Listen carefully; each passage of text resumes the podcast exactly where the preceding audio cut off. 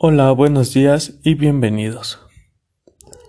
Mi nombre es Diego Ibáñez y hoy estaremos hablando del acoso escolar. Hablaremos sobre el acoso escolar, qué es y cómo prevenirlo. Para ti, ¿qué es el acoso escolar y cómo lo puedes prevenir? El acoso escolar es cualquier forma de maltrato psicológico, verbal o físico producido entre estudiantes de forma reiterada a lo largo de un tiempo determinado, tanto en el aula como fuera de ella.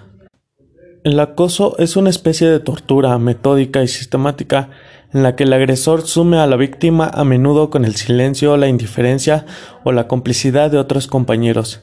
Este tipo de violencia escolar se caracteriza, por tanto, por una reiteración encaminada a conseguir la intimidación de la víctima, implicando un abuso de poder en tanto que es ejercida por un agresor más fuerte. El sujeto maltratado queda expuesto física y emocionalmente ante el sujeto maltratado, generándose como consecuencia una serie de secuelas psicológicas. Aunque éstas no formen parte del diagnóstico, es común que el acoso viva aterrorizado con la idea de asistir a la escuela y que se muestre muy nervioso. Las personas maltratadas o acosadas suelen ponerse tristes, ser solitarios en su vida cotidiana, en algunos casos, la dureza de la situación puede acarrear pensamientos sobre el suicidio e incluso su meteorización, consecuencias propias del hostigamiento hacia las personas sin límite de edad. La evolución de los casos de acoso escolar y el objetivo del acoso es intimidar, apocar, reducir, someter, aplanar, amedrentar y consumir emocionalmente e intelectualmente a la víctima. En ocasiones, los niños que desarrollan conductas de hostigamiento hacia otras buscan, mediante el método de obtener el reconocimiento u atención de los demás de los que carece, llegando a aprender un modelo de relación basado en la exclusión y el menosprecio de otros.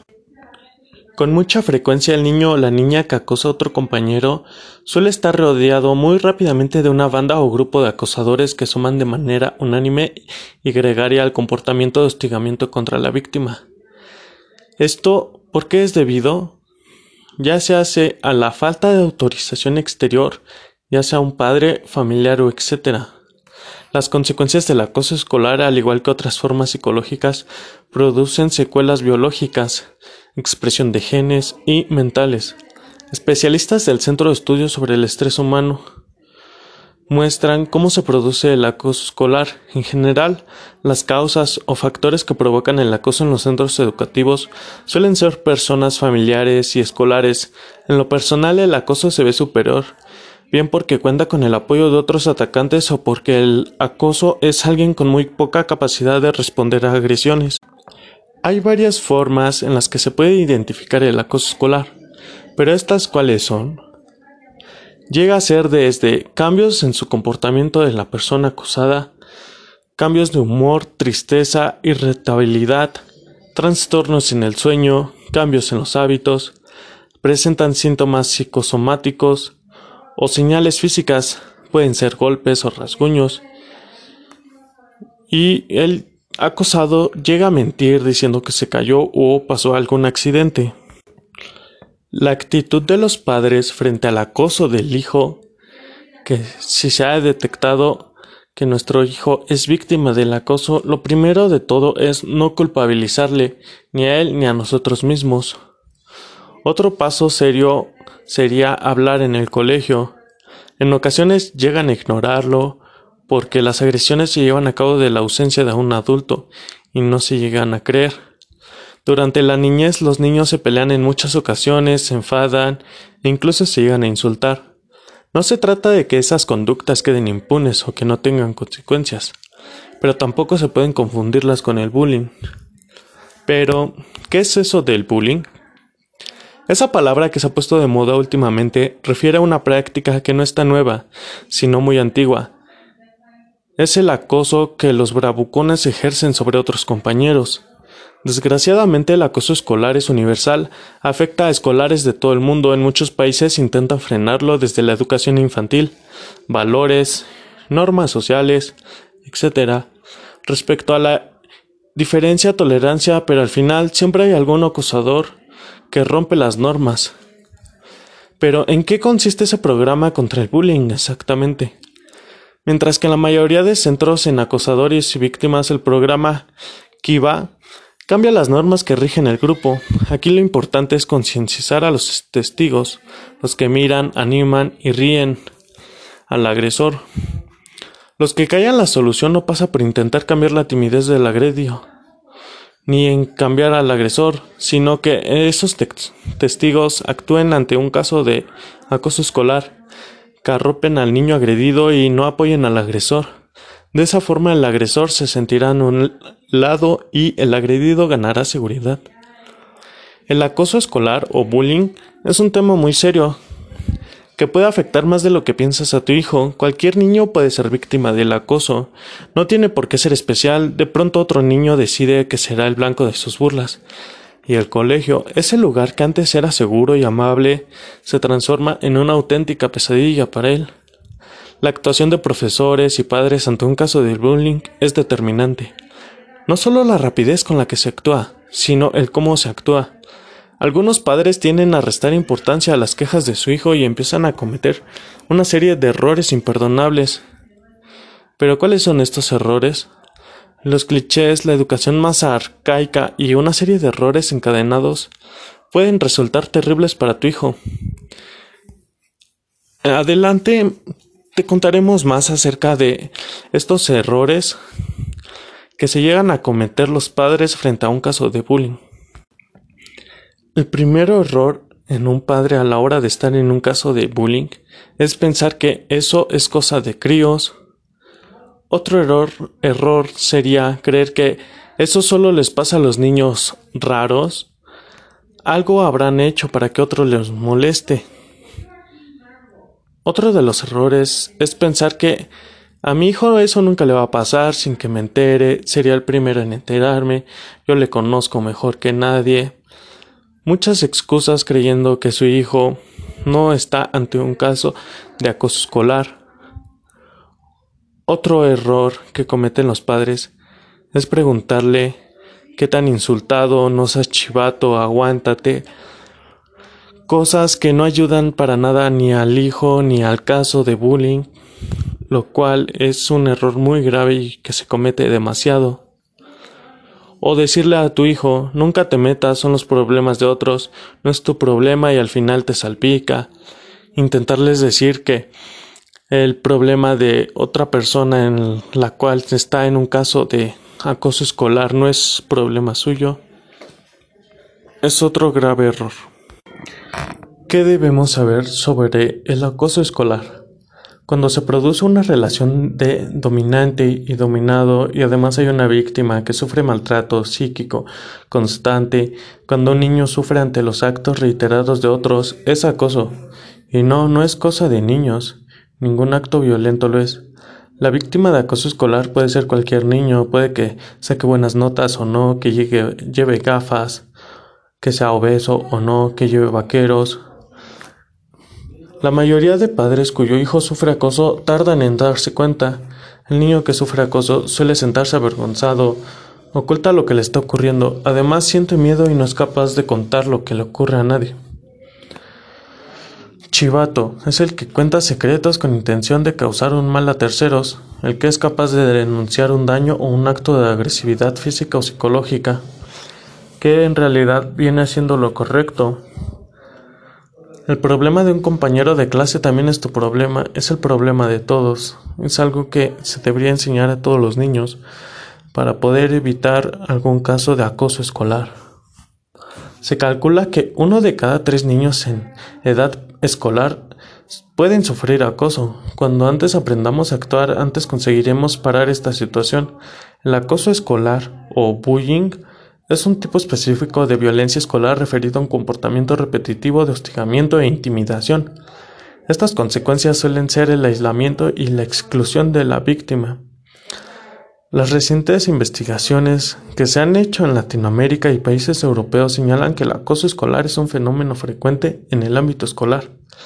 Día a día en cualquier centro educativo hay muchísimos, muchísimos casos en un número importante de chicos y chicas que están provocando o viviendo situaciones serias de intimidación. Por eso es preciso enfatizar que esta relación de abuso, si se repite y se mantiene en el tiempo, produce a la larga consecuencias negativas tanto académicas como psicológicas e interpersonales, ya que afecta al desarrollo socioemocional de los implicados. Varios estudios alertan de las fuertes repercusiones tanto en las víctimas, llegan a tener baja autoestima, depresión, ansiedad, rechazo de la situación escolar y llegan a haber casos de suicidio por el hecho del acoso, como en las y los agresores, que en estudios longitudinales de seguimiento se muestran con conductas antisociales y o delictivas consolidadas. El problema es que el acoso escolar, por su misma naturaleza, es muy difícil de detectar Aquellos que están implicados no lo comunican, las víctimas no piden ayuda precisamente por el mismo miedo e intimidación de que son objeto. Las familias muchas veces no llegan a saberlo ni las profesoras o profesores. Pueden no darse cuenta de lo que ocurre y los compañeros que lo conocen no suelen intervenir, ni lo ponen en conocimiento de personas adultas, lo cual hace que sea más difícil ayudar en esos casos. Y sí, aunque este problema no es nuevo ya que en todos los tiempos se han producido tratos abusivos entre iguales en todas las edades, en este momento hay mayor sensibilización social hacia el respeto de los derechos de la infancia y adolescencia. Pese a que vivimos en un contexto social de mayor tolerancia y permisividad hacia la violencia, alentando por los medios de comunicación, que con frecuencia muestran programas que los protagonistas pegan, amenazan, insultan, se burlan, etc., poco más del 38% de los estudiantes son violentados o agredidos por sus compañeros de forma física o verbal. Además, son pocas las instituciones que tienen conocimiento y toman conciencia de la responsabilidad en el tema y más escasas aún las que trabajan de alguna manera para prevenir este tipo de casos o violencias mencionadas. De hecho, el acoso escolar puede producirse mediante conductas diferentes.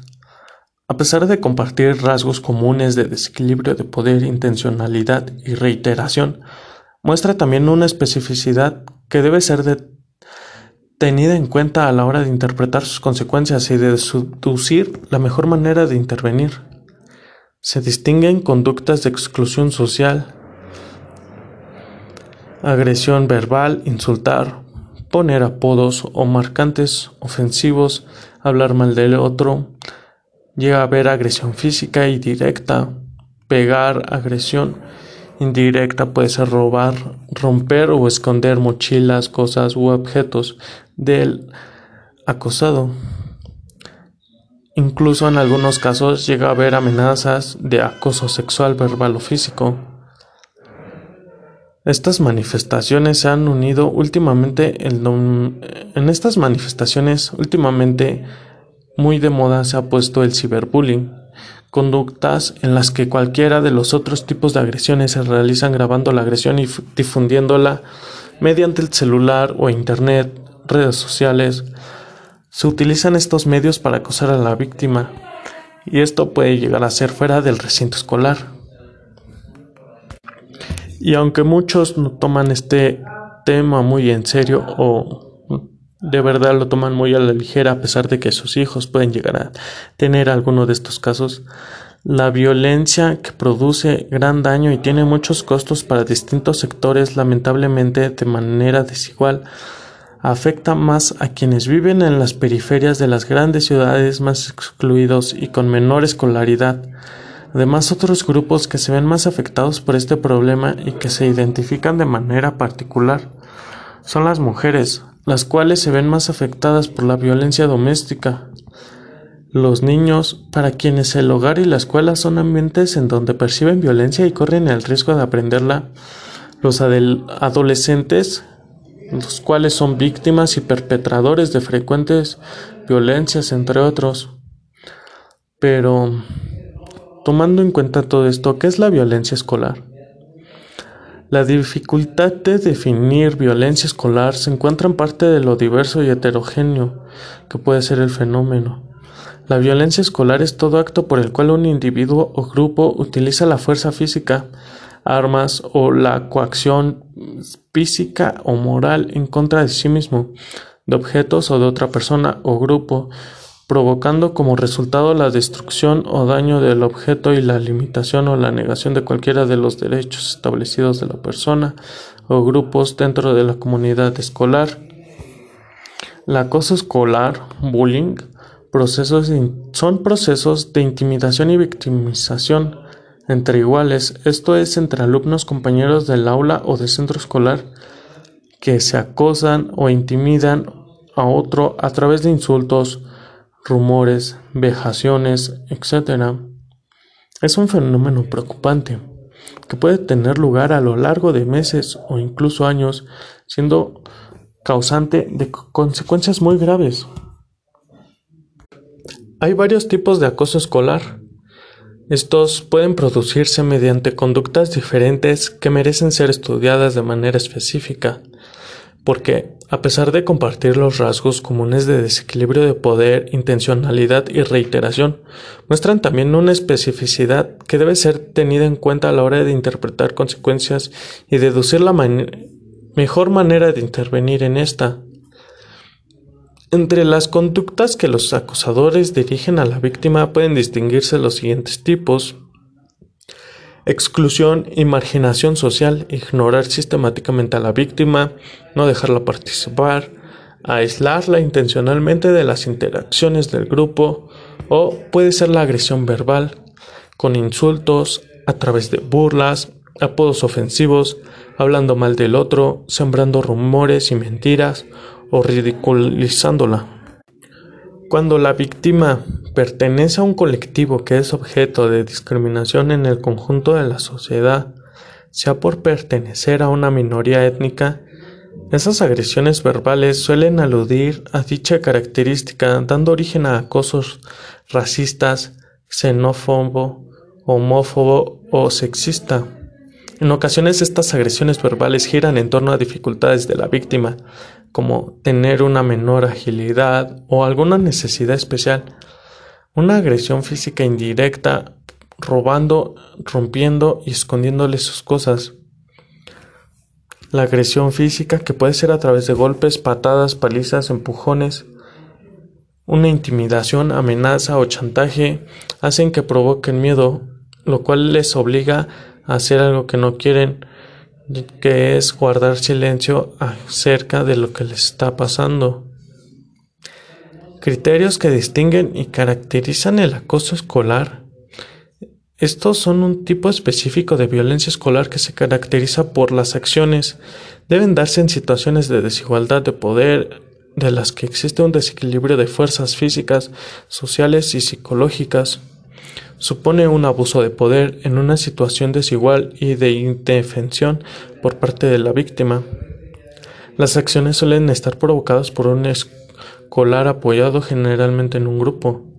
Las acciones de intimidación, por su propia naturaleza, permanecen secretas, escondidas y ocultas fundamentalmente para los adultos y pueden pasar desapercibidas y no ser conocidas por el profesor. Pero, ¿Cuáles son las causas del acoso escolar? No hay solo una causa, sino un conjunto de factores de riesgo que predisponen hacia el acoso en ausencia de condiciones protectoras suficientes como para contrarrestar las anteriores. Por lo que podría hablarse de cierta vulnerabilidad hacia la intimidación o la victimización.